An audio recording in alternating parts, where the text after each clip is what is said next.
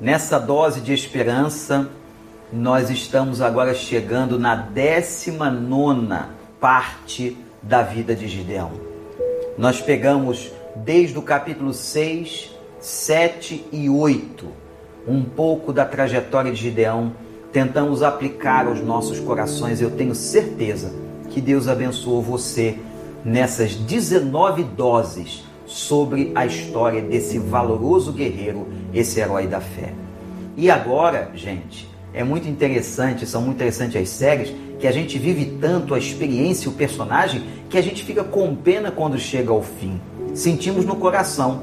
E vamos ver hoje a morte de Gideão. É um homem de Deus. Ele nasce, mas ele morre. Ele tem vitórias e ele tem fraquezas.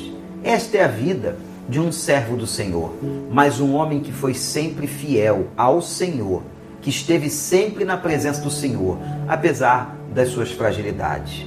Capítulo 8, versículo 28, diz a Bíblia: Assim, Midian foi subjugado pelos israelitas e não tornou a erguer a cabeça. Durante a vida de Gideão, a terra desfrutou paz 40 anos. Jerubal filho de Joás, retirou-se, foi para casa onde ficou morando. Teve Gideão setenta filhos, todos gerados por ele, pois tinha muitas mulheres.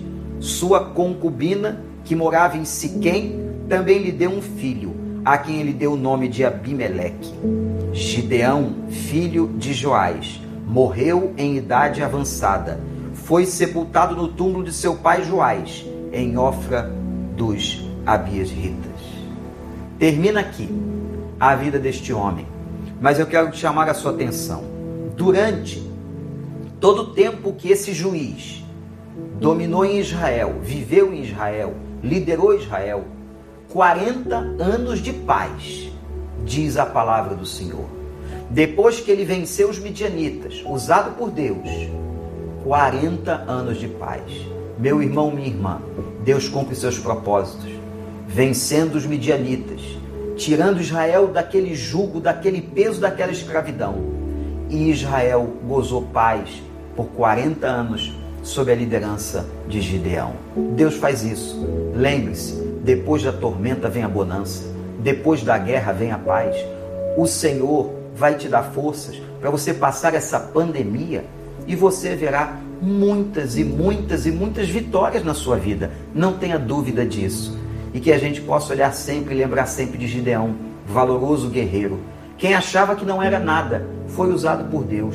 Quem achava que era o menor, foi um grande homem de Deus. Apesar das suas fraquezas, foi sepultado no túmulo de Joás, o seu pai.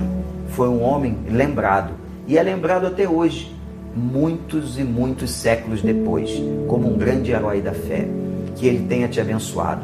Fique firme, fique firme. Saiba que Deus te dará a vitória e virá o tempo de paz na sua vida. Eu declaro essa bênção sobre a sua casa e que isso seja uma verdade em toda a sua família. Confie no Senhor. Amém.